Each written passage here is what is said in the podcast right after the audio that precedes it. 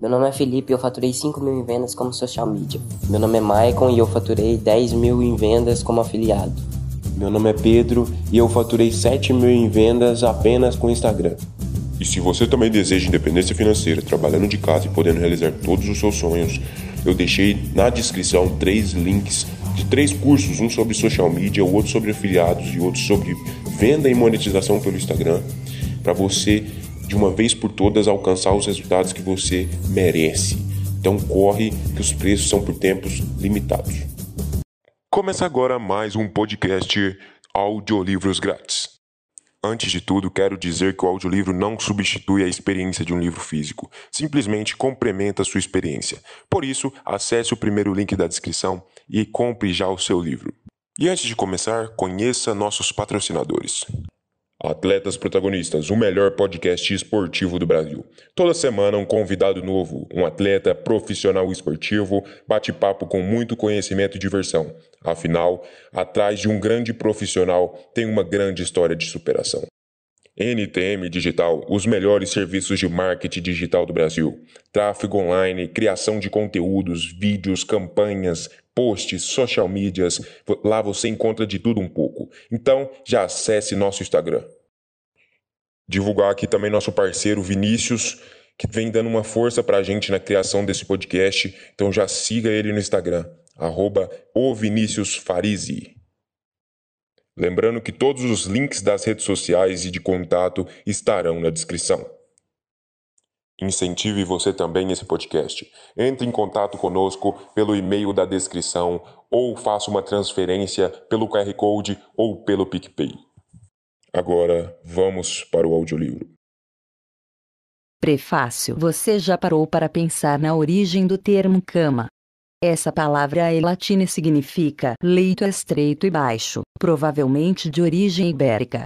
Já a palavra leito refere-se a uma cama melhor e era chamada pelos romanos de lectus. Os romanos também usavam esse mesmo nome para se referir a caixão, um lugar onde se dorme para sempre.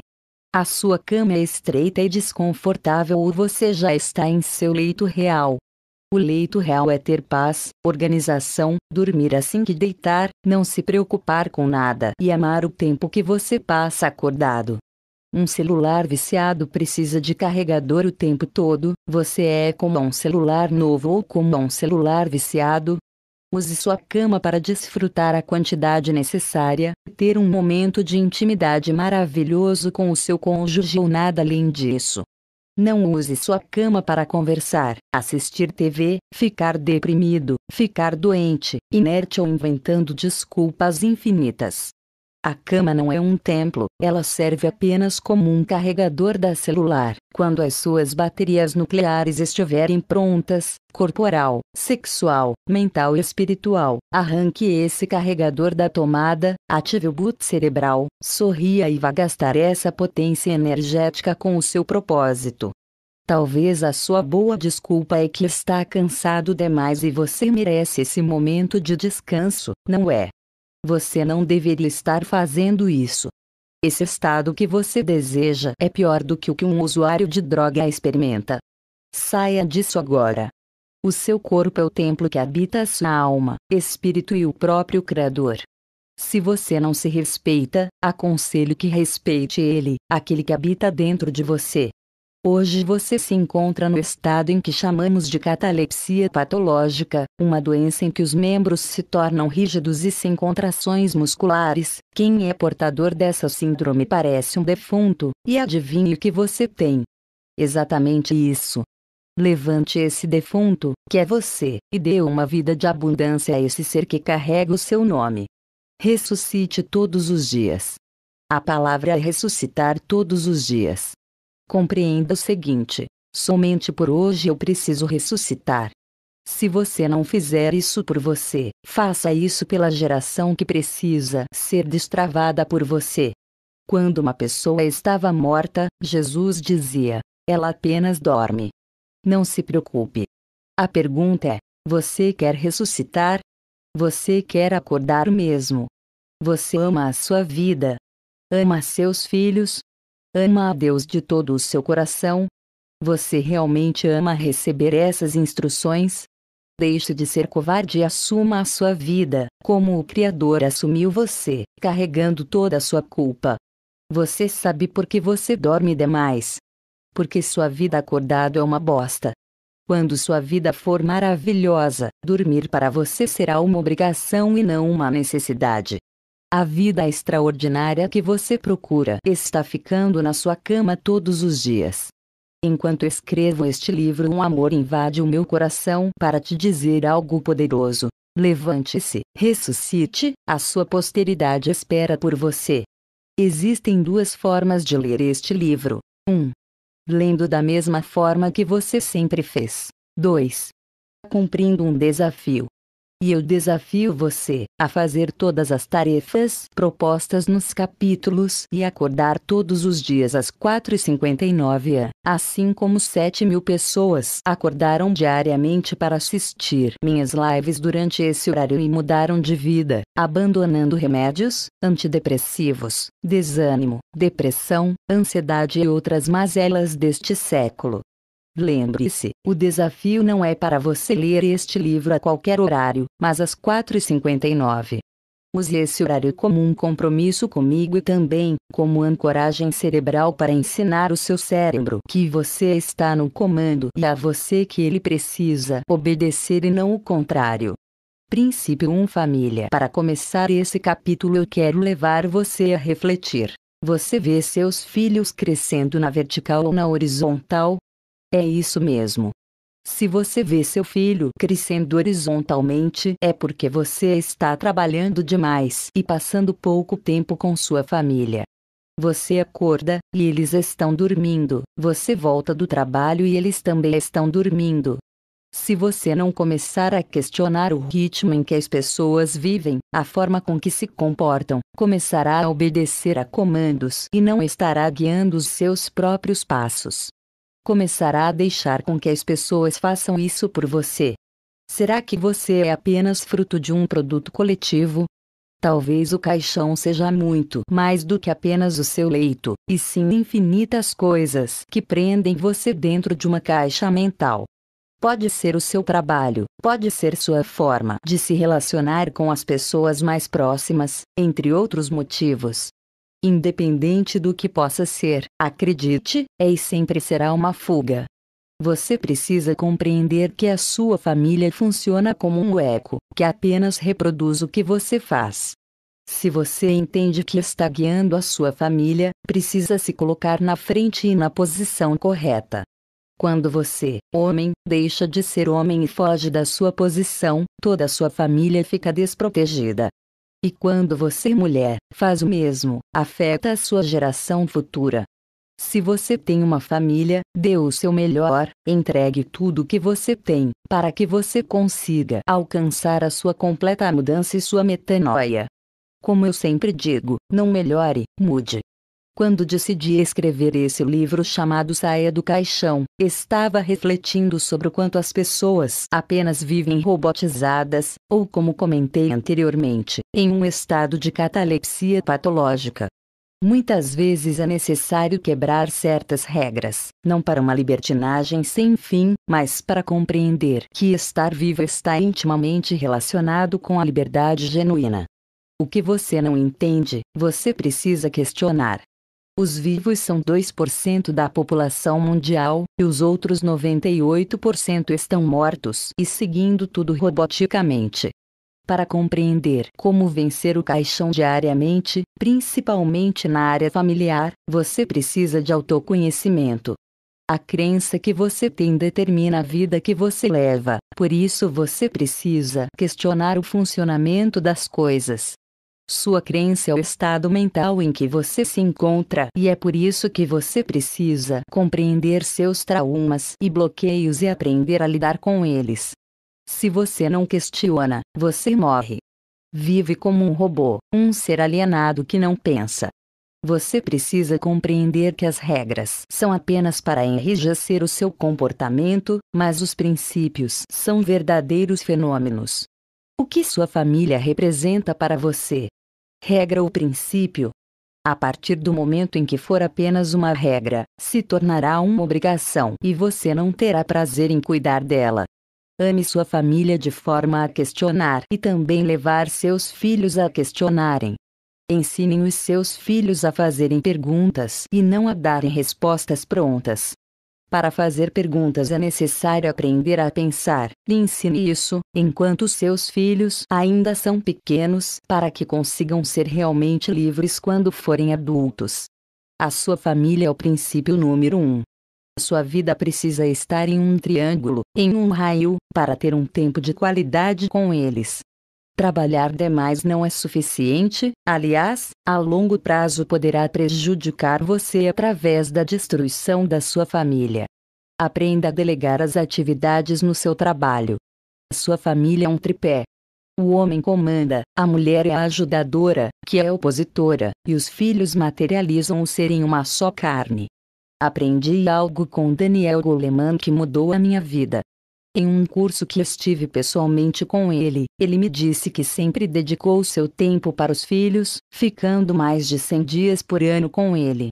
No seu ano, a sua família tem que ser prioridade. Nada poderá vir antes da sua família. Mas ele se sentou com o filho de 15 anos que estava insuportável, e eles disseram: Pai, não queremos que o Senhor fique tanto conosco. O problema da maioria é que investem primeiro no trabalho, pensando no futuro dos filhos, mas não gastam tempo de verdade com os filhos, valorizando e ensinando o que eles precisam. Você precisa investir muito tempo com seus filhos e com o passar dos anos ir diminuindo o tempo com eles, e não o contrário como você faz normalmente seus amigos, seus irmãos, sua igreja, o seu trabalho, tudo irá passar, menos a sua família. O seu legado permanece para sempre. Se você compreende que sua família é um princípio, compreenderá que você, pai e mãe, são treinadores, e não simplesmente progenitores. Tarefas 1. Não use seu celular dentro de casa. 2. Qual atividade você pode desempenhar para olhar sua família com outros olhos? 3. Qual atitude você pode ter com seu cônjuge para que o relacionamento de você seja verdadeiramente transformado? 4. Repita em voz alta as frases abaixo. Vou olhar meus filhos de forma diferente. Darei o melhor pela minha família. Se Deus é família, e nos fez a imagem e semelhança dele, então eu sou família e preciso viver em família de forma digna. Não deixarei ninguém mexer no meu rebanho, ninguém defende e ama mais a minha família do que eu.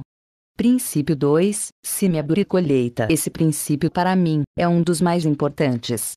Você precisa aprender sobre plantar e colher. Afinal, esse princípio é real e o que você fizer com ele determinará o seu amanhã. O planeta em que nós vivemos se chama Terra, e a lei mais poderosa da Terra é a semeadura e a colheita. A lei da semeadura é infinita, existe um começo, mas nunca tem um fim. Se você deseja ter dinheiro, precisa primeiro plantar dinheiro.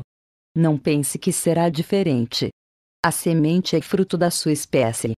Se você plantar trabalho, colherá trabalho. O que você deseja plantar? Sua semente precisa ser equivalente. Mas não pense em plantar apenas para você, plante também para quem está à sua volta e você ama. Você sabe a diferença entre você plantar algo, o diabo plantar ou até mesmo Deus. Se você plantar motivado pelo egoísmo, você será o único beneficiado. Se o diabo é quem planta, ninguém é beneficiado. Se é de Deus o que você planta, todos são beneficiados, todos transbordam. Você precisa fazer o que Deus quer que você faça, para que os outros prosperem perto de você. Sementes produtivas são princípios. Olhe para o que você está colhendo e se pergunte: está de acordo com o que tenho plantado? E o que as pessoas estão falando a seu respeito? Existe um princípio no que elas falam. Se não existe, a semente não será boa. Entenda que tudo que você plantar, receberá 10 mil por cento a mais, ou seja, 100 vezes mais. Essa colheita é real. Se você quiser investir em algo poderoso, invista em pessoas. Cuide da sua plantação e tenha muito cuidado com os ladrões de sementes. Ladrões nunca plantam, apenas pegam da lavoura dos outros. A riqueza e a prosperidade não é para qualquer um, somente para quem sabe semear princípios. Se você, por exemplo, deseja escrever um livro, precisa andar com pessoas que escrevem livros. Quer aprender a ler livros acima da média? Ande com quem tem facilidade com a leitura. Para afetar as outras pessoas você precisa transbordar e para isso, precisará semear em abundância na vida das pessoas e não em torno de si mesmo. Outra coisa que você precisa aprender é que toda semente tem um tempo de resposta. A mágica são para os que não têm sementes. Se você não tiver semente para plantar, terá um grande problema. A semente é um start para que você comece a sua plantação, não espere nada dos outros, aprenda a plantar. Uma terra excepcional produz três vezes ao ano, uma terra boa produz dois vezes ao ano, e uma terra comum produz um vez ao ano. Mas se você é uma terra ruim, você não produzirá nada. Até quando você suportará essa vida? Levante-se desse caixão, saia do sepulcro e vá fazer algo por si mesmo. Se você aumentar as suas sementes, aumentará a sua colheita. Não tenha a mentalidade de pobreza, pois o escasso não semeia e não produz nada, ele apenas come suas sementes. A primeira semente em que você precisa investir é a sua vida. Pare um minuto para pensar: Deus existe. Não. Deus não existe, pois ele não foi criado. Ele é Deus, e tudo o que ele fez é dele. No livro mais lido do mundo, a Bíblia, em Mateus 13:10, lemos que a árvore que não produz fruto vira lenha. Você quer ser uma árvore frutífera ou virar lenha para a caldeira dos outros? Se você não produzir, até o que você tem será roubado de você. E acredite, nossa nação perdoa todos os ladrões, mas ela jamais perdoará o seu sucesso. Prosperar é uma obrigação, Acredite que não existe terra ruim, o que existe é gente preguiçosa, sem tecnologia, sem produtividade. Se toda a terra produz e você não está produzindo, está na hora de cuidar melhor desta terra. Você precisa ter vontade e iniciativa para começar a plantar. Não se esqueça: se você quer ser medíocre, se glorie de vencer pessoas piores que você. Se você quiser ser excelente, ande, aprenda e seja mentoreado por pessoas melhores que você. Tarefa 1. Escolha uma pessoa para plantar uma semente. Ensine algo a alguém e aguarde o período de germinação da semente. Princípio 3. Autogoverno Esse conceito é um dos meus preferidos. Ele pode ser utilizado para descrever você, exercendo as funções necessárias para governar e gerir sua própria vida. Desde quando nascemos, vemos as pessoas governando os outros. E isso não deveria existir em nosso meio.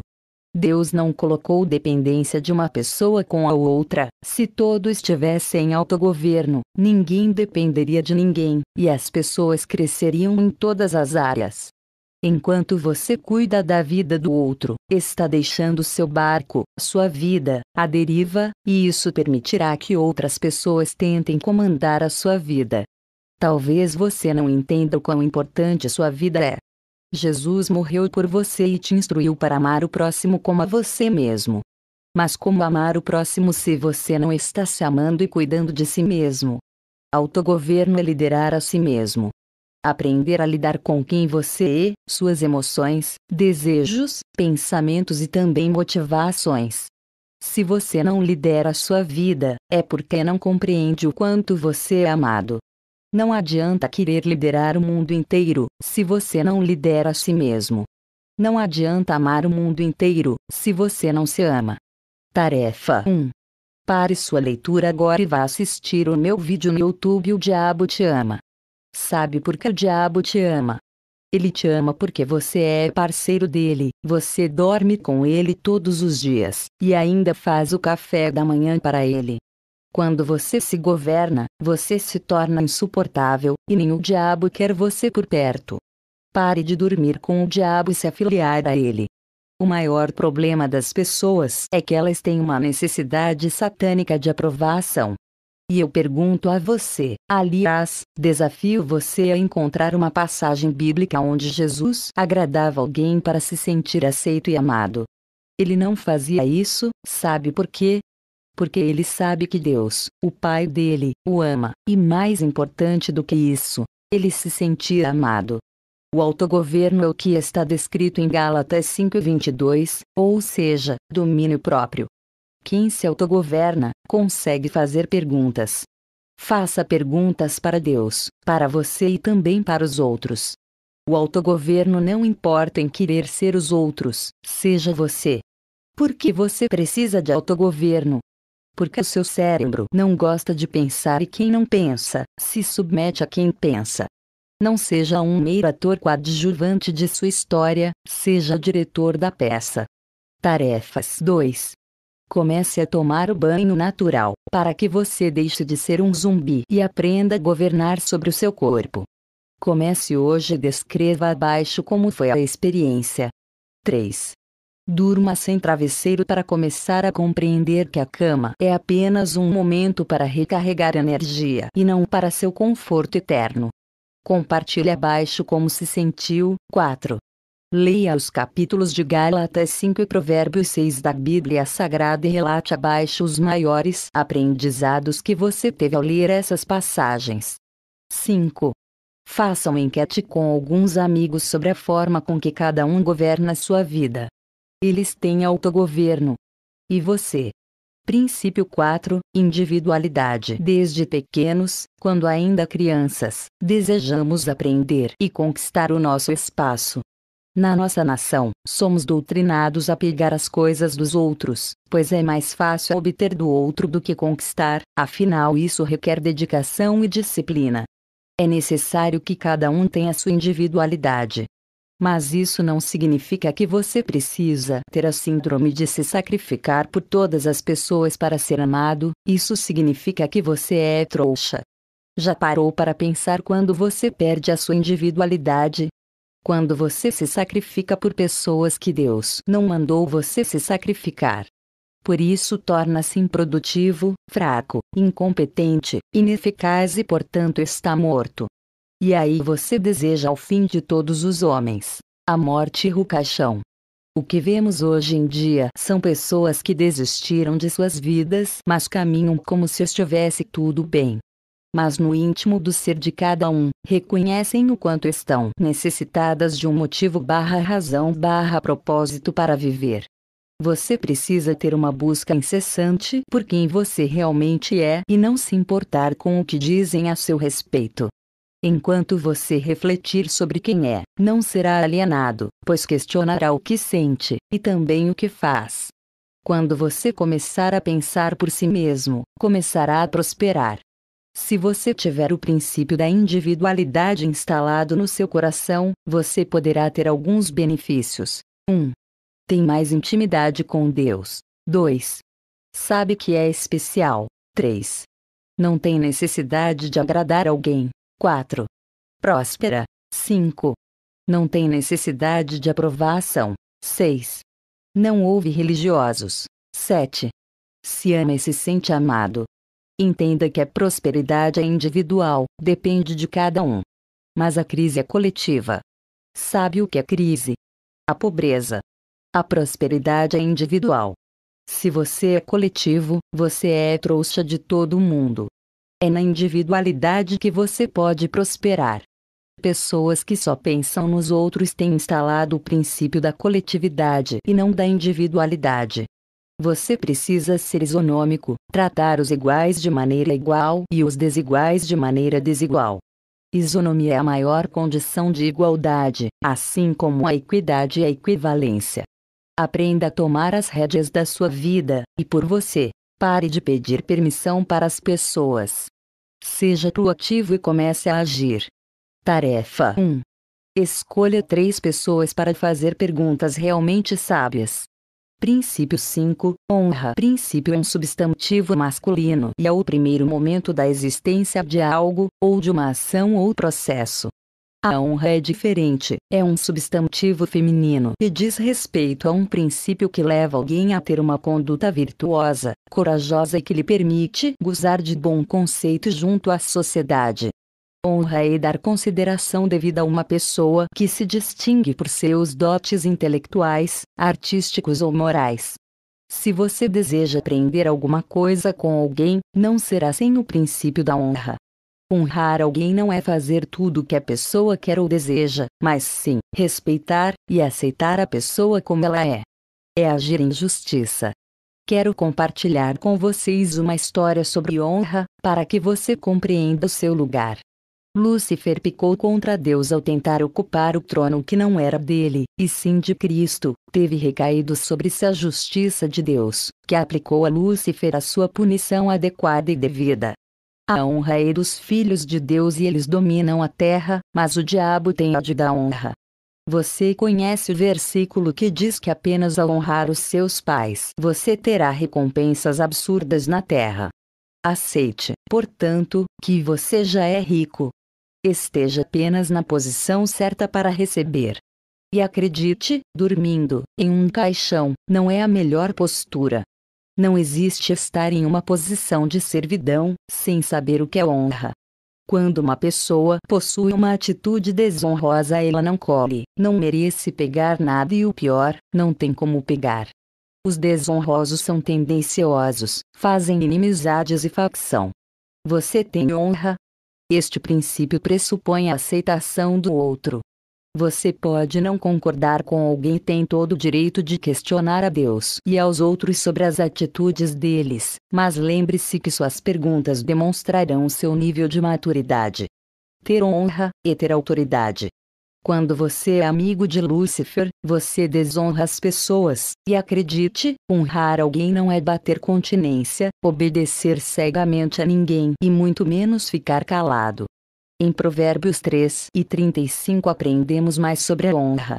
A honra é a herança dos sábios, mas o Senhor expõe os tolos ao ridículo. Aprenda a amar a instrução para não ser punido e nem ridicularizado.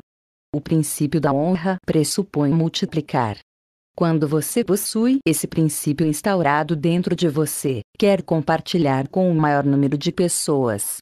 Se você deseja ter autoridade, comece a honrar aqueles que vieram antes de você. Uma atitude desonrosa é você desejar mudar seus pais, seus líderes, seu chefe. Se você não servir essas pessoas, aceitá-las e honrá-las, você nunca vai colher. Se você é um religioso, usa esse princípio de maneira distorcida e assim, manipula as pessoas. Aceite Deus, seus pais, seus amigos como eles são. Não tente mudar ninguém. Honre as pessoas, mas pare de idolatrá-las, senão você ficará mais idiota do que elas. Apenas modele essas pessoas, reconheça os códigos que elas possuem e depois seja melhor. Avance e mude de nível. Tarefas 1. Quais são as três pessoas que você tem desonrado? Você a partir de agora irá honrá-las. Se você as desonrou, peça perdão, aceite-as como são.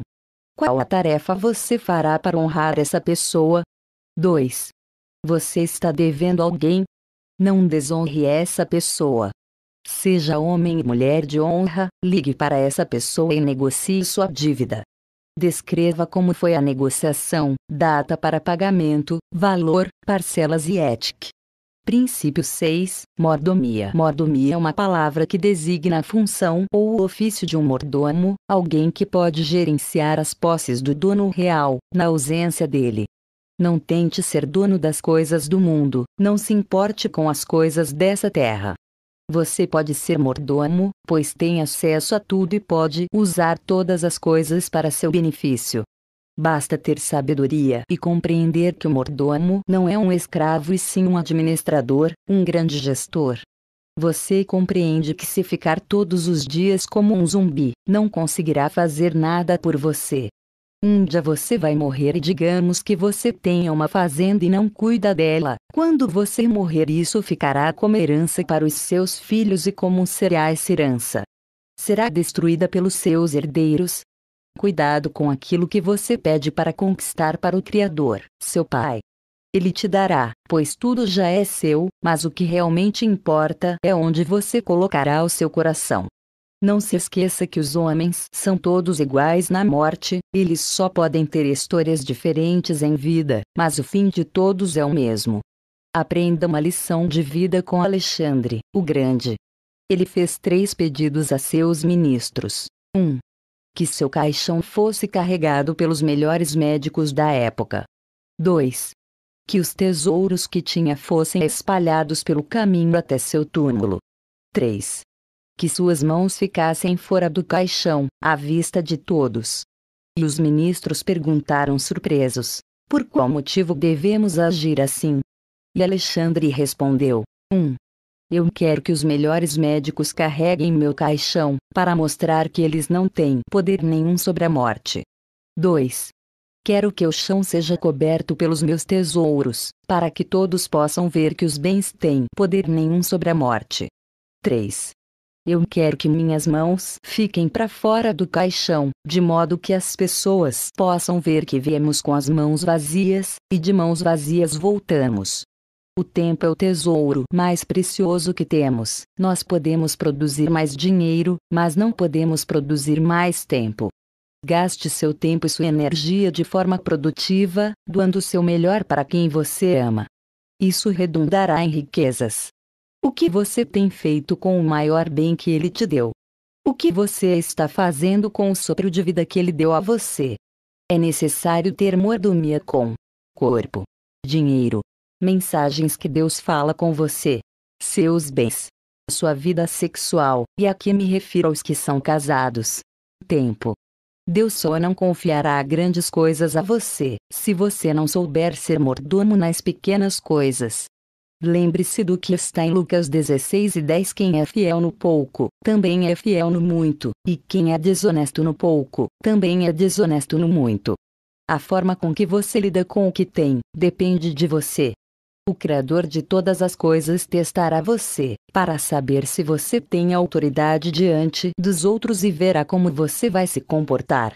Não se esqueça desse ensinamento que está em 1 Coríntios 13, 22, 23. Tudo é vosso, mas vós sois de Cristo e Cristo é de Deus. Tarefa 1.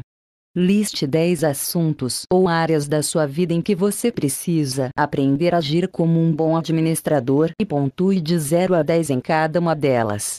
Princípio 7. Isonomia. Este princípio, como expliquei anteriormente, refere-se a um princípio do direito segundo o qual todos são iguais perante a lei, não devendo ser feita nenhuma distinção entre as pessoas que se encontrem na mesma situação. Ou seja, tratar os iguais como iguais. Um exemplo claro desse princípio na nossa sociedade é o imposto. Os ricos pagam mais imposto que os pobres, isso significa tratar os iguais de forma igual, e os desiguais de forma desigual.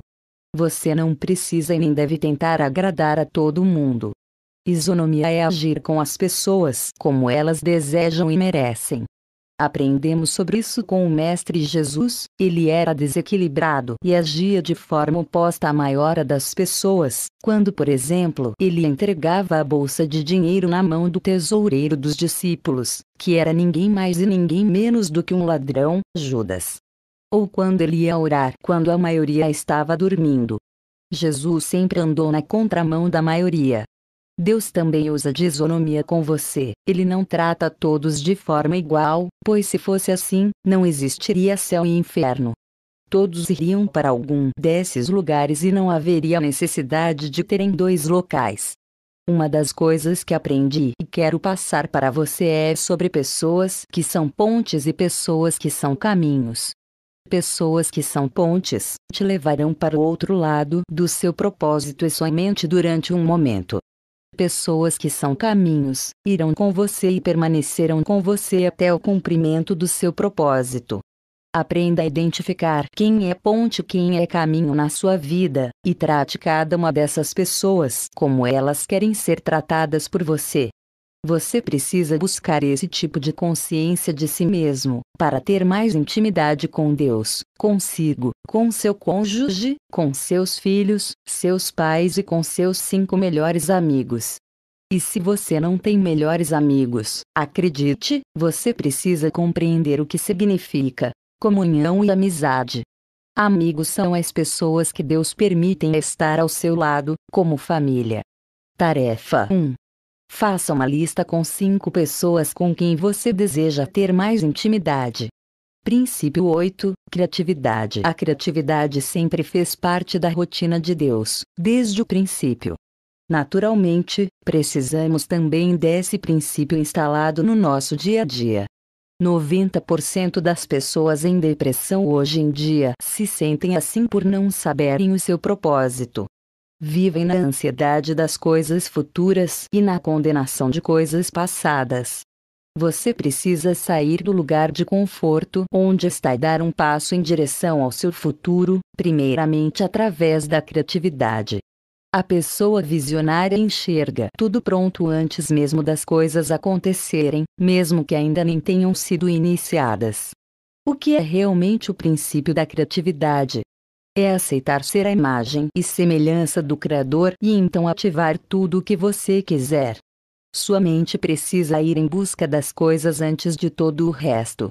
O cérebro naturalmente não aceita a criação, ele aceita a repetição, e é isso que você precisa fazer: disciplinar o seu cérebro. Muitos pensam que essa parte é fácil. Mas não é. Durante o processo criativo, será exigido muita energia de você. Não foque em como fazer, pois se você focar nisso, poderá travar a sua mente. Desde o princípio, as coisas para existirem precisavam de criatividade, não tente inverter a roda. Não existe nada de novo. Você precisará usar o poder da intencionalidade. Fazer as coisas de forma intencional poderá levar você a grandes avanços em sua vida. Quando você é omisso, também está fazendo suas escolhas. Não reclame das escolhas que você não fez, das atitudes que você não tomou e da passividade que você se permitiu viver. Nunca se esqueça de utilizar os três Is na sua vida. Interesse, intencionalidade, intensidade para destravar definitivamente sua criatividade seja infantil, ridículo, divertido. Seu cérebro não consegue acompanhar sua criatividade, pois parte de um viés cognitivo negativo. Ou seja, o seu cérebro é pessimista. Mas se você compreender que o seu posicionamento diante das circunstâncias podem definir seus limites e sua realidade, estará dando uma pane no seu cérebro. Talvez você pense que o conhecimento poderá gerar criatividade, mas isso é um engano. A sabedoria é que pode gerar criatividade em você, e não a inteligência. Aprenda a ouvir as pessoas e reter delas o que é bom. Não seja como um cadáver moribundo que não tem vida, sequer para aprender com alguém. Pare de ser ignorante. Quando você tem filtro, limitações barra bloqueios, em excesso, você está impedindo a sua criatividade. Um ser que não é criativo, está morto. Pare com desculpas, colocando empecilhos para não construir o que Deus já te deu. Afinal, quando ele te dá uma visão, ele está dando também a oportunidade de construir com ele aquilo que já está pronto para o seu futuro. Aceite sua riqueza. Você não precisa mendigar nada a ninguém, e muito menos para Deus. Comece entendendo quem você é e o seu propósito de reinar nessa vida. Não espere que as pessoas te vejam como Deus te vê, ninguém estava lá quando ele te criou. Não tente provar nada para as pessoas. Você já é, basta aceitar isso. Tarefa 1. Mentalize e imagine algo que você deseja muito, em 10 áreas da sua vida e descreva cada uma delas. Princípio 9 Unidade. A primeira coisa que quero ensinar é a diferença entre união e unidade. União é quando você pega qualquer ser e coloca junto com outros. Um exemplo claro disso é o saco de laranjas. No momento em que você abrir o saco, as laranjas se espalharão e cada uma irá para um lado. Unidade é diferente, ela gera um propósito comum. O exemplo que posso dar é o suco de laranja. Quando colocamos o suco em um copo, não podemos distinguir uma laranja da outra. Todas têm um objetivo comum. Se você tiver união com as pessoas, elas te deixarão na mão. Vive em unidade com as pessoas, mas não em união. O saco de laranja só estará em unidade depois do suco formado, e é impossível separá-las após esse processo. Em Gênesis 11, 6, existe um grande segredo sobre unidade. Deus, percebendo a intenção do homem, diz: Vamos confundir a língua deles, pois agora tudo o que intentarem fazer não terão restrições, afinal esse povo tem uma só língua e são um único povo. Se vivermos dessa maneira, conseguiremos tudo o que quisermos na terra. Já pensou sobre isso? Obter tudo o que deseja. Quando o homem tiver unidade e mesma linguagem, ninguém poderá segurá-lo. Se você se juntar em unidade com alguém, não tem como você deixar de explodir. Você precisa descobrir quem é.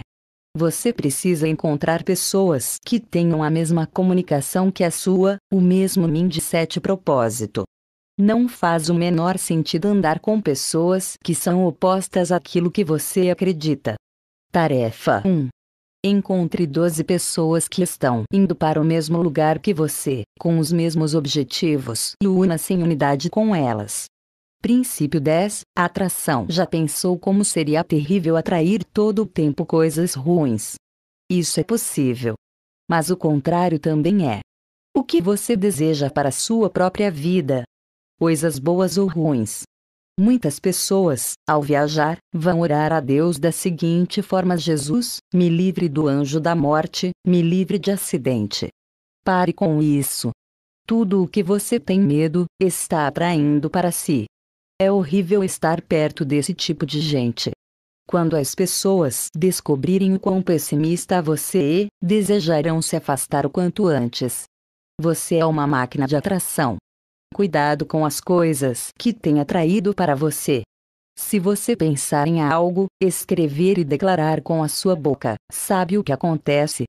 Você atrai para si. Pensamentos são sementes e dependendo da semente, você não conseguirá avançar. Cuidado com o que você pensa e alimenta na sua mente, pois tudo o que você mentalizar vai prosperar. Tudo o que eu já mentalizei, eu consegui casar com a mulher mais bela que já vi, minha família, o carro dos meus sonhos, impactar e transformar a vida das pessoas através do dom que Deus colocou em mim, me conectar às pessoas que desejei e muito mais. Se você é mulher e está com dificuldade de engravidar, pare de pensar nisso. Ponto. A preocupação fecha todas as possibilidades, mas a despreocupação e a confiança de que no tempo correto as coisas acontecerão, fará com que tudo aconteça. Cada vez que você tem um pensamento negativo, será necessário construir três pensamentos positivos para neutralizar a proliferação do pensamento negativo. Atrair a vida que você deseja através do pensamento que você tem. Isso não tem nada a ver com misticismo. Místico é a pessoa que não dá certo na vida com tanta tecnologia disponível no dia de hoje. Você precisa expandir seus pensamentos, seu mapa de mundo para se conectar a novas pessoas.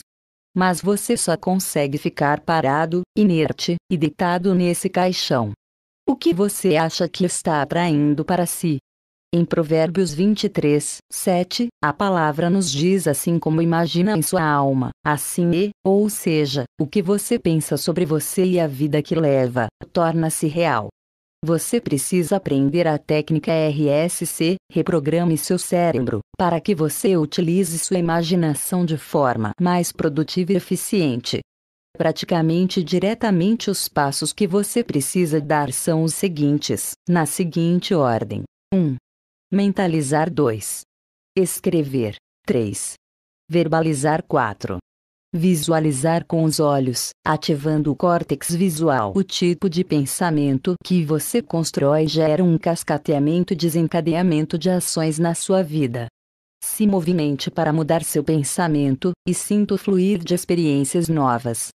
Aprenda algo muito importante. Quem não atrai, repele. Se você não tem algo, outros terão no seu lugar.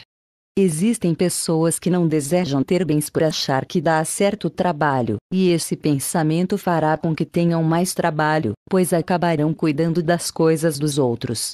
Cuidado com o vitimismo, pois isso irá atrapalhar a sua mentalização e a sua atração. Abandone esse componente tóxico, agora.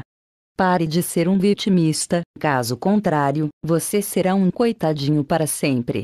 A atração é uma atitude intencional. Se você não está atraindo, está sendo atraído. Se você não está construindo os seus sonhos, construirá os sonhos de alguém. A sensação de ter aquilo que você quer não tem preço. Busque passar por essa experiência. Tarefa 1. Escolha uma coisa ou situação que você precisa mentalizar e treinar para ter a vida que deseja. Descreva abaixo. Descreva o que você deseja atrair para si mesmo na próxima semana barra mês barra ano. Princípio 11. Eficiência. Eficiência é um substantivo feminino e diz respeito à capacidade de realizar tarefas ou trabalho de modo eficaz com o mínimo de desperdício e o máximo de produtividade. Se você deseja ser alguém eficiente, precisa parar de ser especialista apenas em um assunto e passar a ser generalista. O generalista sabe fazer um pouco de todas as coisas e compreende diversos assuntos. O especialista sabe muito, porém de uma única coisa. Uma pessoa eficiente entrega sempre algo a mais que uma pessoa normal, de forma mais rápida e a menor custo. O que faz alguém se tornar eficiente é a sua sabedoria. O eficiente economiza palavras. A palavra que sai da boca do tolo é como um jato de água, porém o sábio sabe o momento e a hora de dizer as coisas. Quem compreende a eficiência faz o que precisa ser feito com uma qualidade superabundante, com menor tempo e a baixo custo. Se você deseja se tornar eficiente, comece a questionar. Faça perguntas. Existem pessoas que gostam de morar na zona de conforto, mesmo que não estejam confortáveis lá. Ponto tem como morar em uma escada. Não. Mas existem pessoas que se contentam com isso. Se contentam com a mediocridade. Se você está demorando a prosperar, por exemplo, é sinal da sua ineficiência. Trabalhar demais é ser ineficiente em casa, com a família, com a sua saúde, etc. Quer mesmo ficar rico? Entenda que 10 anos são mais que o suficiente. Pessoas colocam a culpa em Deus por não prosperarem, mas a verdade é que ele já fez tudo, e agora depende de você colocar os princípios que tem aprendido em ação. Até mesmo dentro da igreja, vemos líderes religiosos que ministram uma pregação miserável, ensinam uma adequação à situação de pobreza, ensinando que Deus é quem vai cuidar das pessoas. E o Evangelho precisa ser pregado com mudança de mentalidade e realidade. Se não houver mudança no pensamento, não tem transformação. Quando você é eficiente, você consegue levar uma vida que antes levaria outras sete para conquistar. Quem é eficiente não carrega peso. Um exemplo claro desse assunto é sobre a amizade. Se você é eficiente e anda com pessoas ineficientes, acredite, você vai estacionar, afinal, essas pessoas abaixam a sua média. Seja sempre prático, pois o sinal de muita teoria é pouca eficiência. Esteja sempre atento ao ponto de mudança para que você não perca o timing.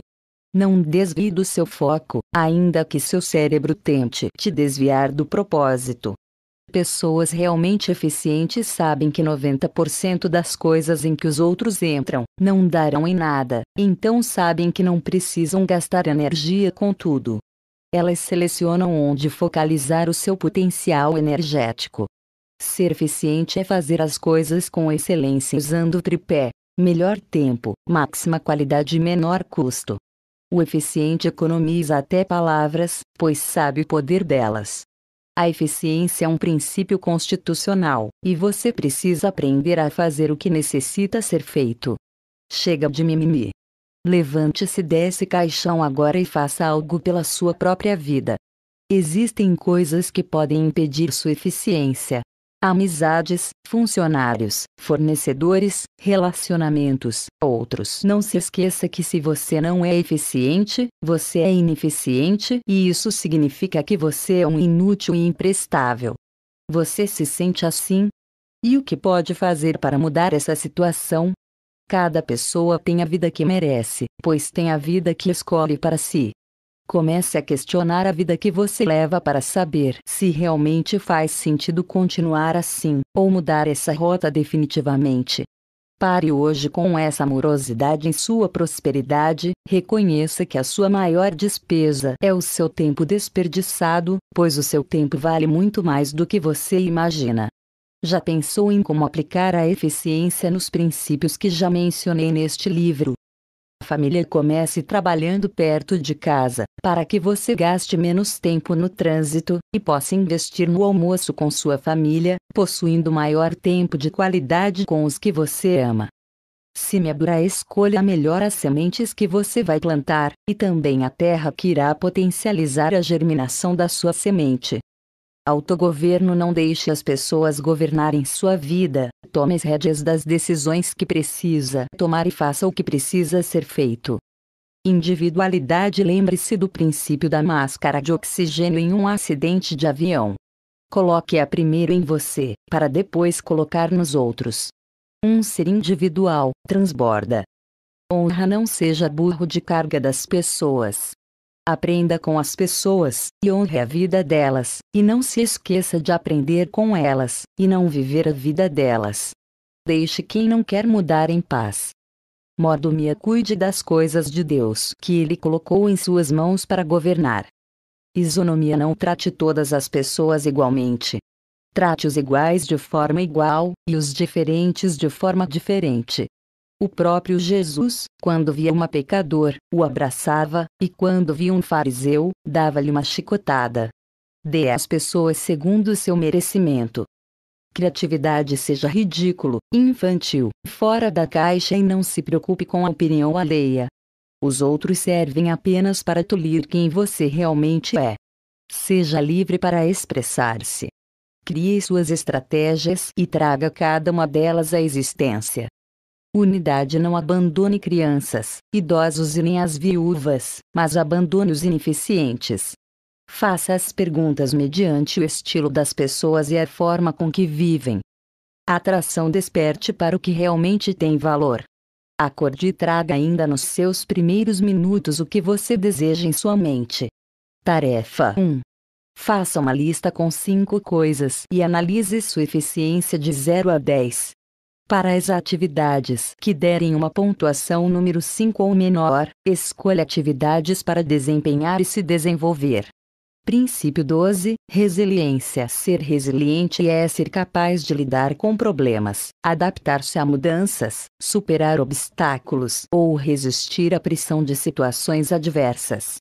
É sua capacidade de elasticidade diante dos desafios da vida, o poder de levar porrada e não reagir automaticamente. Não seja impulsivo em suas relações, porque isso pode acabar com você. Você perde muita energia com essa brincadeira de passa ou repassa, bateu levou. Toda a estrutura quando é abalada, se não tiver dilatação e elasticidade, pode vir a ruir. Ponto. Sempre que escrevo sobre resiliência lembro do exemplo da Torre Eiffel, idealizada por Gustave Eiffel. Essa torre foi desenvolvida para durar apenas 20 anos, mas já tem 132 anos. Durante o período do calor, ela aumenta em até 15 centímetros seu tamanho devido à dilatação do ferro. Ela contém em sua programação uma pequena folga, para que nos dias quentes a dilatação ocorra sem nenhuma resistência. A Torre Eiffel, com 324 metros de altura, consegue se adaptar a novas temperaturas, e você resiste às mudanças ou se adapta a elas. Tenha o poder da flexibilidade e da elasticidade. Sempre que alguém te atacar ou te provocar, deixe o outro falar, soltar todo o armamento que ele tem, através da fala. Fique em silêncio e observe o tiro no pé que ele mesmo está dando. Veja a intenção do acusador enquanto fala com você. Ser resiliente é aguentar a pressão. E para isso é necessário força mental. Para sempre. Não. Somente para suportar hoje. Não dependa das pessoas. Os resilientes aprendem a todo momento, ele sempre multiplica e não se deixa levar pelas situações momentâneas. Entenda que quando alguém te mágoa e te irrita, não é culpa do outro. As pessoas te irritam porque você é irritável. Você não pode melhorar isso, você precisa ser transformado completamente. Toda a estrutura que é rígida vai se quebrar ao meio. A resiliência é para não deformar, para se adaptar ao movimento e por isso é flexível.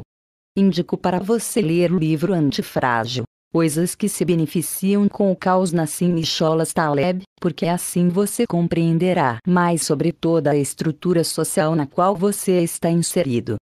Quer saber como ser mais resiliente? É simples. Empatia, simpatia, altruísmo. Se você tiver esses três pontos, é impossível não ser resiliente, afinal, você compreenderá o outro dentro do potencial que ele tem.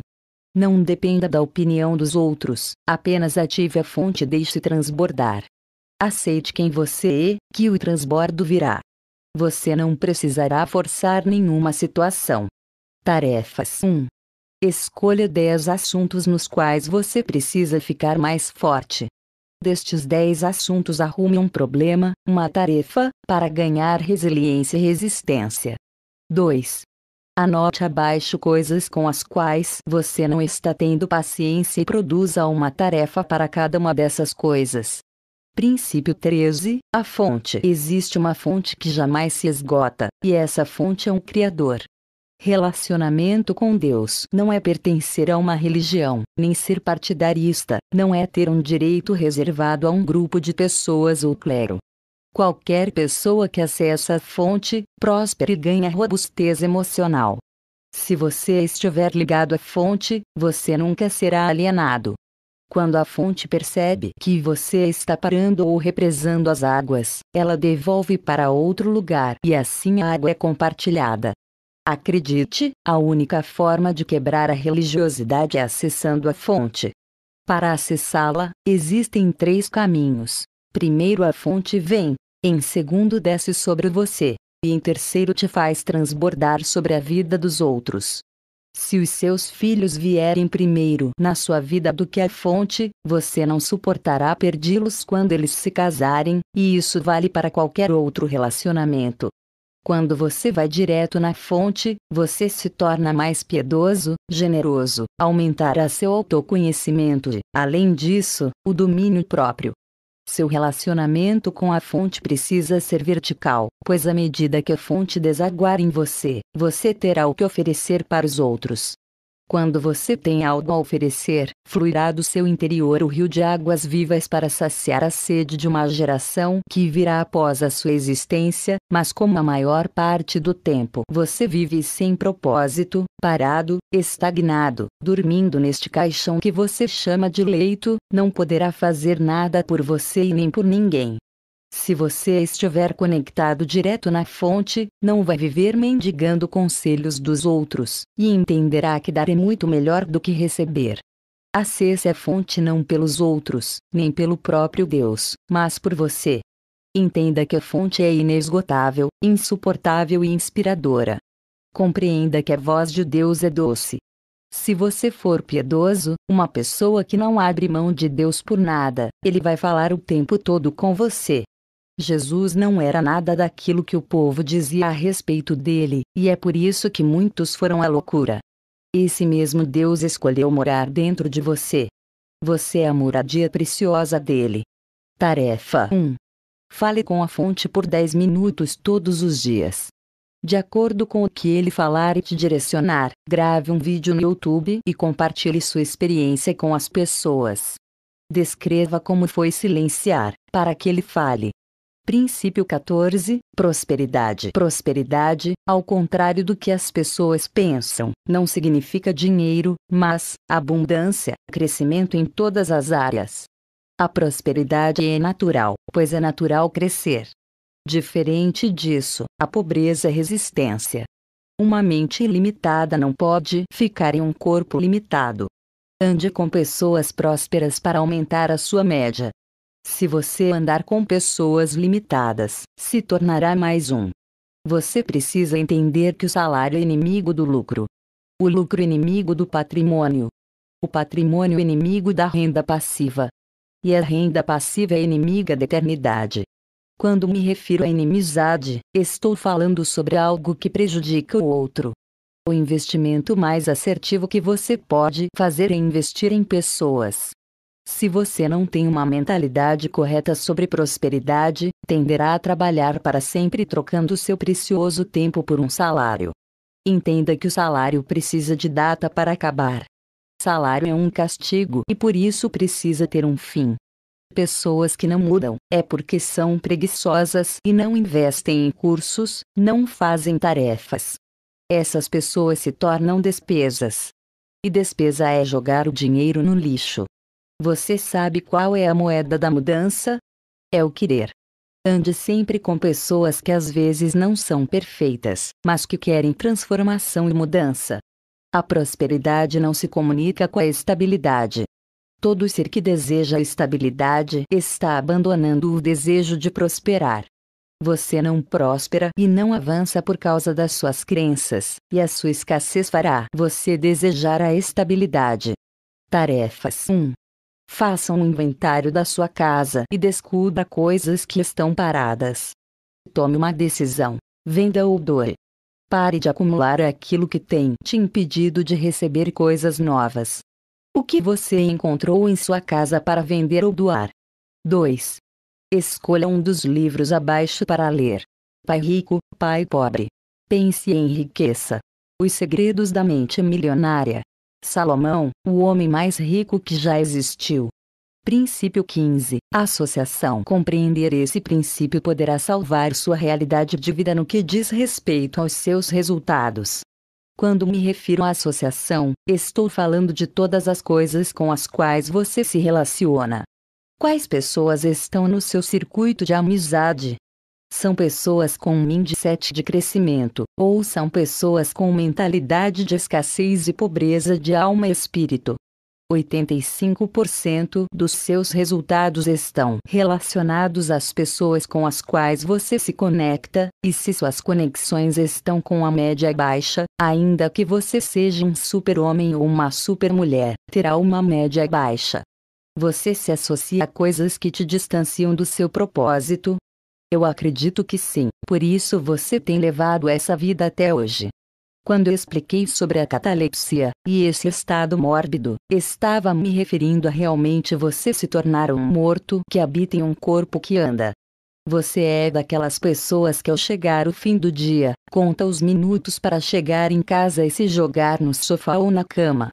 Sinto te informar, mas você não vive nem de longe uma vida abundante e feliz. Você está apenas em estado vegetativo e nem se deu conta. Possivelmente se sente assim por causa das amizades e relacionamentos que mantém. Se você é muito bom e seu nível de relacionamento está nivelado muito abaixo, acredite, só existe duas saídas. Ou você naturalmente vai parar de andar com essas pessoas, ou então sua média de produtividade cairá. O princípio da associação é real. Você é fruto daquilo com que se relaciona. Se você assiste televisão e ama novelas, só saberá falar sobre isso, pois é isso que você tem a oferecer aos outros. Para agora e reflita: o que você pode oferecer a alguém? Como anda sua média? Você acrescenta algo às pessoas à sua volta? Você influencia ou é influenciado? Tarefa 1. Se você tem dificuldade de relacionamento e encontra dificuldade ao se conectar com pessoas, leia o livro que é praticamente um manual de networking a chave mestra do universo e compreenda a importância de se relacionar com pessoas que te levarão a um degrau acima do qual você se encontra. Quais pontos mais te chamaram a atenção no livro? Princípio 16. Ação e movimento. Pessoas que dominam esse princípio têm resultados extraordinários. Se você tomar posse de tudo que é seu na Terra, você só precisa aceitar e ligar a sua máquina, pois ao colocar em prática, você conseguirá dominar muitas coisas. O movimento muda pensamento, então você precisa movimentar-se. Quando você começar a praticar isso, verá onde está o inimigo e assim terá chance de sobrevivência. Se você estiver se movimentando, partirá naturalmente para a ação, e assim terá mais resistência emocional. Acredite que você pode. Poder é um substantivo de algo construído. Pare de pedir autorização aos outros. Não espere as coisas, faça. Pare de pedir sinal para Deus, você é o sinal de Deus na terra. Você precisa fazer algo? Faça. Use a técnica do sol hoje para realizar suas tarefas mais desafiadoras, com o banho natural, libertar-se de vícios, toxinas mentais e orgânicas. Quero ensinar algo para você que tenho vivido diariamente. Existem dois tipos de pessoas, as do mimimi e as do aua. Pessoas aua agem hoje no espírito, na alma e no corpo e exatamente por fazer o que precisa ser feito, não tem tempo para mimimi. Gere valor onde você estiver, pense em você, caso contrário farão isso no seu lugar, mas não para seu benefício. Quando você não usa sua mente, sempre obedecerá e se submeterá a alguém que pensa. Se você não agir, vão agir por você. Abra sua mente. Acorde. Se você construir uma vida com base em princípios, não haverá nada que poderá impedir o seu crescimento. Se você não está se movimentando e agindo, existe algo te impedindo e você precisa descobrir o que é. O impedimento é a matéria-prima, são coisas que você inventa para tirar seus olhos do alvo. Você vai errar. Espero que sim. Espero que você erre muito, mas nunca nas mesmas coisas. Existe um tripé da ação que precisa ser respeitado. 1. Um. Tenha um alvo 2. Reconheça seu impedimento. 3. Execute a sua tarefa, para eliminar o impedimento. Se você não souber o que tem te impedido, jamais conseguirá fazer tarefas. Se você não tiver um alvo, um objetivo, não conseguirá romper. Você precisa começar a agir por sua própria conta, questionando e sendo ativo, gerenciador das suas emoções e da sua vida. Tarefas 1. Qual o seu alvo? Escolha três alvos e escreva abaixo. Quais alvos você quer trabalhar agora? 2. Descubra quais impedimentos estão atrapalhando sua ação para um desses alvos e elabore tarefas para romper com os impedimentos. Princípio 17: Autoconhecimento. Autoconhecimento nada mais é do que fazer uma investigação de si mesmo. A maioria das pessoas, e talvez este seja o seu caso, estão travadas por não se conhecerem. Descobrir coisas sobre você fará com que você destrave sua mentalidade em coisas que jamais imaginou. Pessoas com crenças erradas querem destruir sua autoimagem. Querem embaçar o seu espelho se isso acontecer, não conseguirão avançar, pois não sabem para onde ir pessoas falam mal de certos assuntos por não compreenderem sobre ele, e isso se chama ignorância. É o que muitos falam sobre você, por exemplo, por não te conhecerem acabam julgando pelo que acham que sabem a seu respeito. Pessoas que se conhecem, não param nunca mais e nem se deixam dominar, pois descobriram a sua identidade. Para examinar a si mesmo, basta olhar para dentro de você. Pare de achar que os outros têm mais intimidade com o Criador do que você. O caminho não é para a direita, nem para a esquerda. O caminho é para dentro. Quando você fizer esse mergulho, o medo irá embora, a necessidade de agradar os outros vai embora, dizer sim para todo mundo também irá embora. Para se conhecer, você precisa também conhecer a Deus e ter intimidade com Ele, afinal você é um ser trino e possui uma alma, um corpo e um espírito. Sabe por que os líderes religiosos não desejam o seu autoconhecimento? Porque eles sabem que você se tornará invencível e não se deixará dominar. Investigue sua autoimagem, pois, dependendo da forma como você vê a Deus e a seus pais, a sua imagem poderá ser afetada ou potencializada. Não dependa de ninguém para saber quem você é, pois Deus já entregou essa possibilidade em suas mãos. Tarefas 1. Leia Gênesis 1 e 26. 2. Leia o livro mais esperto que o diabo Napoleão. 3. Responda as questões como você é? Como você se vê? Princípio 18. Amor. Amor é quando sentimos uma forte afeição por outra pessoa, ou uma atração. Mas não é somente isso. Toda ação que sai de Deus é amor, porque Deus é amor. Se você não se sente amado, é porque você não se conectou a pessoas que transbordam amor. Amor é simplicidade, ele é como a água que flui naturalmente e mesmo que tentemos retê-la em nossas mãos, não conseguiremos. Ele também é liberdade. É muito fácil dizer eu te amo, mas é difícil ter atitudes para demonstrar isso. Amor é atitude e também um sentimento. É o mais nobre de todos os sentimentos, pois sem ele, nenhum outro fará sentido, serão ineficazes. Jesus nunca falou que amava, nunca pronunciou a frase eu te amo, pois o amor é, o amor faz. Jesus veio para ser e fazer. Sabe por que João foi considerado o discípulo amado? Porque além de compreender realmente o que era o amor, ele permitiu ser amado pelo Mestre. Deus demonstrou o seu amor pelo mundo quando enviou Jesus. Tudo o que não é amor, é ilegal fluir de dentro de você. Quando você ama e se sente amado, o amor te torna aquilo que você nasceu para ser. Não tenha dó de quem não é o que deveria ser, tenha apenas compaixão das pessoas. Ter dó de alguém é carregar essa pessoa nas costas, mas ao ter compaixão você ajuda a sair do lugar a se redescobrir. Se você não consegue entender a dor dos outros, você não sabe o que é amor. Enquanto vivemos, devemos amar, Chegará um momento em que não precisaremos aprender a amar, aprender a servir, a ter compaixão e simplesmente fluiremos no amor, sem mesmo precisar explicar. Somos, todos nós, condicionados e ensinados a fazer e precisamos aprender a viver. Romper com qualquer condicionamento não é fácil. Em 1 João 4, nos fala que Deus espera de nós aquilo que ele fez primeiro, ou seja, a Bíblia nos convida a ser como Deus. Quando ele nos convida a amar, o modelo de amor é ele. Quanto mais você aprende a descansar no amor perfeito, mais você fará. Seja semente e não esforço. A semente não precisa se esforçar para dar fruto, ela só precisa ser semente. A vida de muitas pessoas hoje em dia é um fardo porque não aprenderam a descansar. O amor é invencível. O amor é natural, não precisa abraçar ninguém para provar isso. Amor no olhar, é transbordar em compaixão. Sem amor você não consegue cumprir o seu propósito.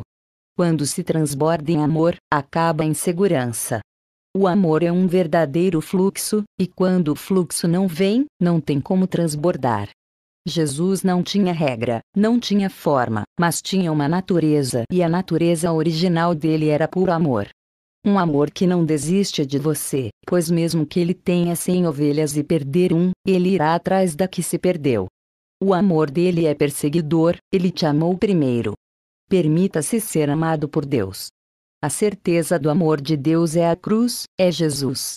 Deus gritou seu amor por você na cruz por meio da morte e da entrega de Cristo. A certeza de que Deus te ama, é porque Ele está vivo. Amor não é só o que Deus tem, amor é o que Ele é. Pare de carregar as pessoas, libere, perdoe, não carregue ninguém. Tarefas 1. Leia 1 Coríntios 13, 2. Leia 1 João 4, 3.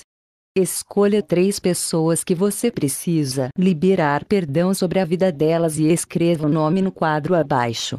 Princípio 19 Descanso. Descanso em hebraico significa desfrutar. Mais de 85% das suas preocupações não darão em nada, por isso, não se preocupe, tudo já está resolvido. Quem está em descanso, está em ordem. O Criador fez o homem, e falou um segredo a ele: descanse.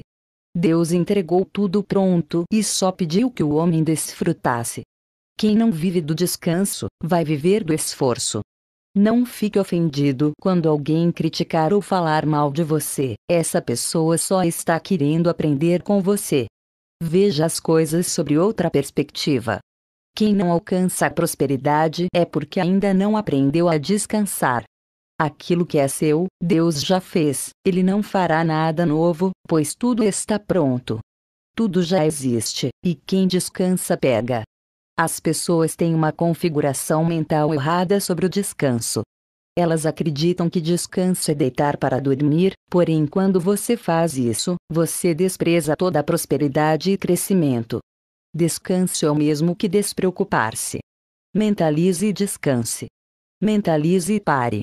Pare de se preocupar com coisas que podem nunca acontecer. Mentalize e aplique a lei da atração. Descanse é ter certeza do que já é seu. Quem planta trabalho, colhe trabalho. Quando você mudar sua mentalidade de devedor para desfrutador, você explodirá na vida. Tarefas 1. Faça uma experiência. Ao sair para jantar com sua família, coloque a mão para tampar o preço e compre o que você quiser sem olhar quanto você vai pagar e sem fazer contas. Aprenda a descansar. Escreva abaixo como foi essa experiência. Princípio 20 Felicidade. Não se esqueça que princípios são imutáveis. Existem regras que parecem princípios, mas não são. Se algo que você ouvir te incomodar, entenda que isso é uma regra e não um princípio, e nesse momento caberá questionamento. Eu tenho um princípio para a felicidade que é: a felicidade é permanente e a infelicidade é transitória. Tudo depende da forma como estão as suas emoções, e para ter uma felicidade permanente basta você ser o verdadeiro gestor da sua vida. Ir para o inferno ou ir para o céu, é a escolha sua. Você pode fazer seus dias aqui na Terra serem como o céu ou como o inferno, depende da forma com que você lida com as situações da vida cotidiana. A palavra diz que o coração alegre aformoseia o rosto. Você pode se deixar abater pelo que enfrenta ou decidir viver de forma livre e feliz, se conectando a pessoas piedosas, com princípios e assim você conseguirá vencer na vida. Felicidade é você em pessoa, o que aparece como obstáculo na sua frente é transitório. Felicidade é decisão e a infelicidade é condição. Se você for realmente feliz, levará a felicidade por onde for. Independente do lugar em que esteja. Ser feliz é ser maduro. Quem não gosta de você, por exemplo, não tem problemas com você e sim com eles mesmos. São pessoas inseguras, Pessoas felizes são insuportáveis, elas incomodam os infelizes. Deixe que falem de você, pois seu nome na boca das pessoas também poderá ser cura para você e para elas. A felicidade é só hoje, por isso você precisa levantar todos os dias desse caixão com a decisão de ser feliz. Com a certeza de que você é a própria felicidade, assim, nada te abalará. Pessoas com traumas podem até tentar te segurar e impedir sua felicidade, mas você não pode se deixar influenciar por elas. Você é um leão barra leoa, e leões não escutam a opinião de ovelhas e muito menos conselhos. Acredite, se você não é feliz a culpa é só sua, pois você fica dando satisfação demais para as pessoas e por isso não transborda. Tarefa 1. Liste três coisas que estão atrapalhando sua felicidade e faça uma tarefa para cada. Princípio 21. Significado barra experiências. Se você tiver uma experiência errada, terá um resultado errado. Você pode ser próspero, mas se suas experiências forem ruins, seus resultados serão desastrosos. Como as experiências acontecem? Através da instalação das vivências de situações no cérebro. As experiências mostram o seu comportamento com as pessoas, com Deus, dinheiro, fracasso, sucesso, e etc. Mulheres que já tiveram relacionamentos com homens canalhas, sempre acharão que os homens não prestam. Elas basearam o momento hoje, na vivência de experiências traumáticas anteriores. Cada um deve cuidar da sua própria vida, cada um vê o mundo de uma forma. Pare de ficar querendo que as pessoas vejam a vida do seu jeito. As experiências são os drivers mentais que são instalados na sua mente. Como ser rico com drivers mentais de escassez? De pobreza? O pobre é improdutivo. Existe um poder no seu cérebro que é a possibilidade de decifrar e modelar as pessoas. Por isso, conecte-se com pessoas de sucesso e comece a modelá-las. Se você deseja ter experiências corretas, precisa trocar as suas antigas experiências por novas, a isso chamamos de ressignificação. Troque as suas experiências, você precisa experimentar coisas excepcionais, e isso só será possível através da sua mudança. Se você focar no resultado, mas baseado em experiências erradas, o resultado será errado. Sabe qual o melhor dia para começar? Hoje. Tarefa 1. Faça uma lista de no mínimo 10 drivers mentais errados, e substitua-os pelos corretos. Princípio 22. Ordem. A semente para ficar rico é a sabedoria. Tudo tem uma ordem. Se seguirmos a ordem, teremos progresso. Existe uma ordem e, consequentemente, virá a decência. Tudo no universo respeita uma ordem de ser existir. A própria criação é um exemplo de ordem. Precisamos quebrar certas regras e não abrir mão dos princípios. Comece tendo a atitude de não seguir pessoas tóxicas e sem princípios. Não gaste tempo e nem energia com isso. Seja produtivo. A maior ordem que existe é ser pleno inteiro nas coisas. Coloque as suas mãos em algo e faça, assim como Jesus nos ensinou. Pare de perfeccionismo achando que tudo tem que estar completamente magnífico para que você faça. O feito é melhor que o perfeito, todos estamos em construção. Respeite a ordem, mas não deixe de fazer nada por medo. Não confie nos seus olhos, eles podem distorcer a realidade. Siga a ordem da vida. Se for necessário, durante sua vida, quebre todas as regras, mas nunca quebre os seus princípios. Pare de brincar de ser um homem ou uma mulher de verdade.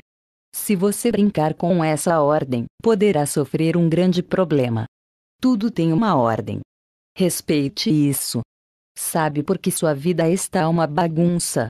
Porque você não segue a ordem, você estraga tudo, inclusive a sua própria vida. Observe a ordem da riqueza. 1. Semente sabedoria 2. Processo prosperidade 3.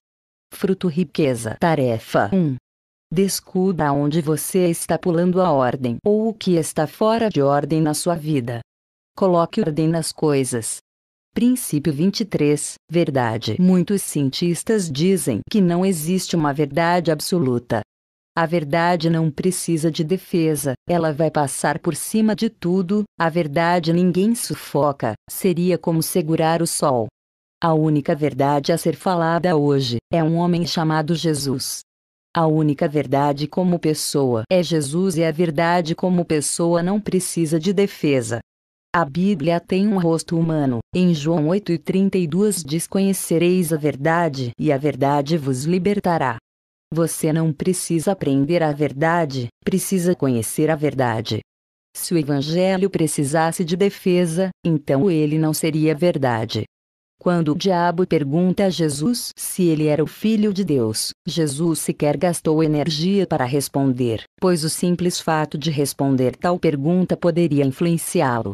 Jesus era o homem, com emoções que poderiam ser facilmente influenciadas, mas ao contrário, Jesus blindou o coração e nem respondeu. Jesus, sendo a verdade, não respondeu. Lei e regra só vieram ao mundo pois houveram quebra de princípios. Sempre que alguém quebra um princípio, uma lei é criada. Se você precisa de regras, essa é a prova de que você está decaído dos princípios. Todo o conjunto de princípios que você precisa, encontra-se na Bíblia. A sabedoria da Bíblia é infinita, as palavras de Jesus são o Espírito, o próprio Deus. Não são apenas letras ou uma cópia escrita por homens. Quando Deus dá a palavra, Ele te dá um pedaço dele. Tarefa 1. Leia Gênesis 1 e 2 e escreva abaixo todos os versículos em que você encontrar as palavras fez, faz, formar, criou e criar.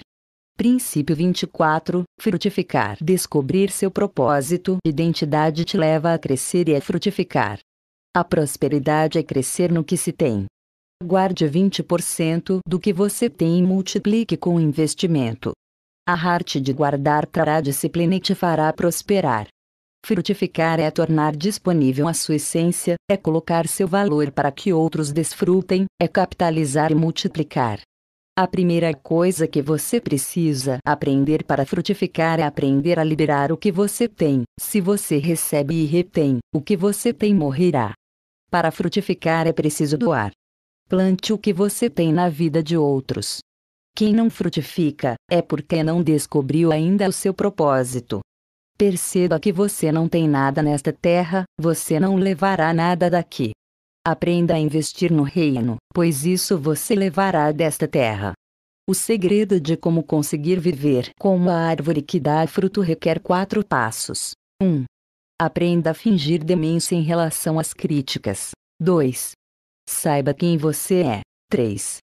Saiba quem você é em Deus. 4. Saiba quem Deus diz que você é. Não importa o que as pessoas falam a seu respeito, aprenda a converter essa energia a seu favor. Tarefa 1. Dê algo a alguém. Todos os meses dê algo a alguém. Dê presentes, sorrisos. Seja caridoso. Escreva abaixo o que você dará de presente a alguém e quem você presenteará. Princípio 25, primeira menção. Para vencer na vida só existe uma possibilidade, a de viver por princípios. Quando uma pessoa é livre, ela não precisa de autorização para pensar ou agir, pois ela vive baseada em motivos que a direcionam, ou seja, princípios. O princípio da primeira menção é o princípio pelo qual a interpretação de qualquer versículo bíblico é ajudada por uma consideração da primeira vez em que o assunto em questão aparece nas Escrituras. A primeira menção é uma chave que destranca a porta e te introduz na verdade plena um portal para o caminho da verdade, uma porta que leva ao único caminho, é um guia de descoberta da verdade em sua revelação progressiva, o primeiro elo de uma longa corrente de revelação. Uma semente que traz em seu interior a verdade completa a ser desenvolvida em todas as suas menções subsequentes. A primeira menção são as primícias, os primeiros atos que determinam todo o seu ciclo do dia, da semana, do mês e do ano. Você precisa ir dormir sorrindo, para também acordar sorrindo. Na sua primeira hora do dia faça o boot cerebral. Leia a Bíblia e beba água. Seja hidratado diretamente na fonte através de um relacionamento com o Criador. A primeira menção determina a vida, e se ela não for construtiva, é necessário ressignificar. Faça os seus exercícios ao acordar. Fique de pé, mãos na cintura, levante a cabeça, respire fundo, recline na cadeira, estique as pernas, faça qualquer coisa, mas exercite-se. Deus criou tudo através das palavras, da ordem. O homem, diferentemente, criou com as mãos. O que você olha no espelho todos os dias, nada mais é do que a decisão e consequência das suas escolhas. A mente é a fábrica da existência, todas as coisas existem na matéria-prima. Ninguém tem poder na Terra, a não ser o homem. Desconfie de quem não está produzindo nenhum resultado. Seu dia é construído através dos seus princípios. Tarefas 1. Pergunte para seus pais qual foi sua reação ao nascer. 2. Durma mais cedo para que possa acordar mais cedo. Princípio 26, Sabedoria. Em Eclesiastes 7, 8, nos diz melhor é o fim das coisas do que o princípio delas. Melhor é o paciente de espírito do que o altivo de espírito. Existem, portanto, dois tipos de sabedoria: vertical, que você estabelece com o Criador, e horizontal, relacionada com o fazer/agir. Quando você encontrar um sábio, marque uma data para sair de perto dele, pois senão você se tornará escravo dele. As pessoas não precisam de muitas coisas, se elas tiverem sabedoria, terão tudo. Sempre que você estiver sem saber como agir, faça a seguinte pergunta, antes de qualquer atitude: O que o sábio faria? A sabedoria fará você reinar na terra. A sabedoria habita na sua alma. O seu corpo tem limites, mas a sua alma não. Ainda aqueles que alcançarem a sabedoria serão realmente livres. A sabedoria é simples, ela clama pelas esquinas. Não existe uma pessoa normal que seja sábia. Você quer mesmo prosperar? Ative a sua sabedoria. A sabedoria é a única coisa que realmente produz resultado. Busque a sabedoria, ative em seu interior e a utilize a seu favor. Não fique preso no raciocínio, perfure e quebra as crenças limitantes e atravesse uma a uma. A sabedoria é um canal. Quem tem o canal da sabedoria liberado, não tem como ficar sem saída. Não existe limite para quem é sábio. Quando você se conectar fielmente à sabedoria, entenderá o porquê é necessário sair desse caixão que te acomoda e mantém você tão confortável durante a noite. Para ser sábio, é preciso estar vivo. Para ser sábio é preciso amar a própria vida, e se você dorme demais, não se esqueça, é porque sua vida acordado é uma bosta. Mas ainda existe uma saída para você, pois bosta é adubo em mãos certas para cultivar uma plantação poderosa. Use o que você fez até hoje para o seu crescimento. Tarefas 1. Busque a sabedoria e o relacionamento íntimo com o Criador. Ele anseia por isso. Compartilhe nas linhas que se seguem sua experiência. 2. Acorde todos os dias no mesmo horário. 3. Releia o livro e compreenda por que você necessita sair desse caixão que até hoje te controlava, mas não te controlará mais. Quem é Pablo Marçal? Nasceu para ativar a identidade e revelar o propósito das pessoas que se conectam a ele. É uma pessoa normal, sem grandes habilidades físicas, mas com amplo domínio das habilidades mentais e dons espirituais. Possui preciosos segredos do sucesso e da alta performance, que ativará você ao se conectar pessoalmente a ele.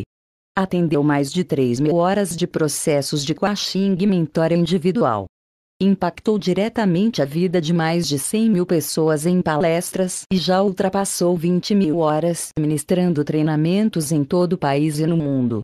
Bacharel em Direito pela Universidade Paulista, especialista em andragogia, Master Business pela ATT, USA, pós-graduado em Gestão Empresarial, teólogo, gestor de branding, escritor de três livros de desenvolvimento pessoal, formou-se em três renomadas de academias de coaching com certificação internacional. Atua em vários negócios, construção civil, loteamentos, compra e venda de empresas, investimentos, consultoria, escola de negócios, agência de marketing, mentoria e coaching. No meio empresarial é reconhecido como autoridade em estratégias de negócios, vendas, branding e finanças. Aos 23 anos foi o executivo mais novo da Brasil Telecom. Liderou mais de 5 mil pessoas, centenas de projetos e grandes empresas. Construiu do zero o seu primeiro milhão de reais aos 27 anos. Foi consultor em mais de 50 marcas na última década e atingiu recordes extraordinários por onde passou. Ele acredita que o resultado de uma pessoa é determinado pelas fontes de energia que possui. A primeira delas é uma intimidade com o Criador do universo, a segunda é o amor próprio e a terceira sua família. É casado com Ana Carolina, a mulher mais linda, inteligente e nobre, que os seus olhos já viram, pai do Lorenzo e Benjamin. Fim. Obrigado por ter escutado até aqui e esperamos que tenha gostado. Então já deixe o seu like e nos siga. Abraço.